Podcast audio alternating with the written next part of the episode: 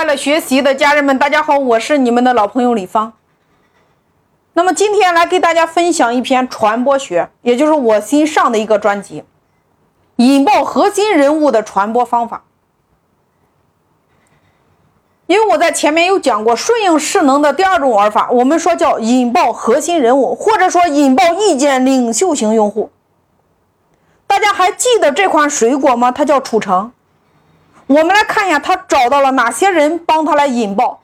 他先是找到了王石，然后找到了柳传志，紧接着是潘石屹。你看，中国的创业型的教父。接着他找到了一个青年意见领袖作家韩寒。你看，像韩寒这种社会达人，是不是也是自带流量，有近千万的粉丝量？然后韩寒就把一个楚橙放在一个楚橙的包装箱上，拍了这张照片发到他的微博里边。这张照片上有一句话叫做“复杂的世界里一个就够了”，因为这张照片引爆了他近千万的粉丝疯狂的去抢购楚橙。你看，这其实就是引爆核心人物。尤其你看，在今天很多的大企业找这个知名主播带货，是不是一个道理？引爆一个核心人物，得到背后的一大片森林。所以在收听音频的创业者，你引爆了几个人呢？企业的根本实力不是说今天你创造了多少产品，不是说你创造了什么技术，而是你创造什么样的顾客。你看，淘宝直播 APP。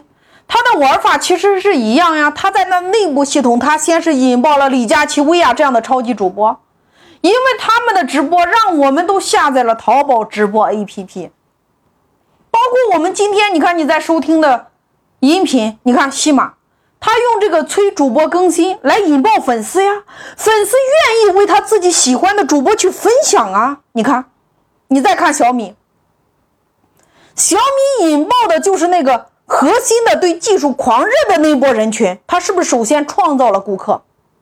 那今天你创造了什么样的顾客呢？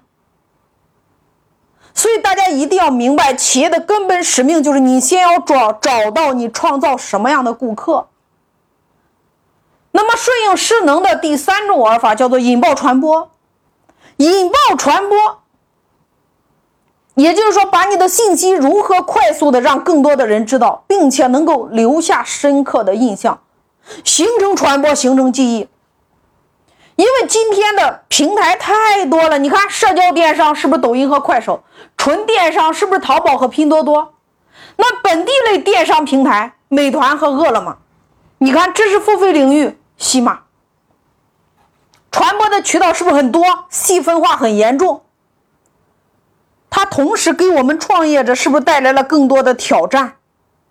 以前你在电视台一个广告，全国人民都知道，但是现在不同了呀。所以研究平台，它不仅仅是决定了我们品牌传播的效率，它还决定了您企业投资的效益。我以西马为例，如果你有关注西马，那么它刚刚推出来了一个功能。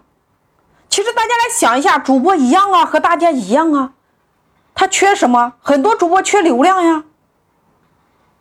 你看西马是怎么玩的？过去我们是不是每天收听的时长我们可以领积分？我们每天签到也可以领积分。那这个积分除了商城的兑换这些奖励之外，西马刚刚推出了一个重要的功能，用你的积分，你一百的积分就可以给你喜欢的主播进行五万次的曝光量。什么概念呢？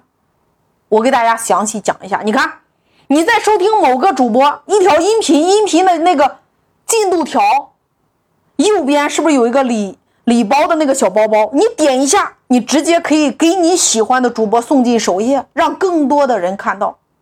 这是不是在引爆传播？好的节目让更多的粉丝看到呀。你看西马的这个活动人家叫什么呢？叫助力主播送他上首页。你要想一下一旦进了首页相当于西马六亿的粉丝量都可以看到这个主播。这不就是引爆传播吗？我们在用平台的时候大家一定要学会学平台这就是引爆传播。那请问你是如何来引爆你的传播呢？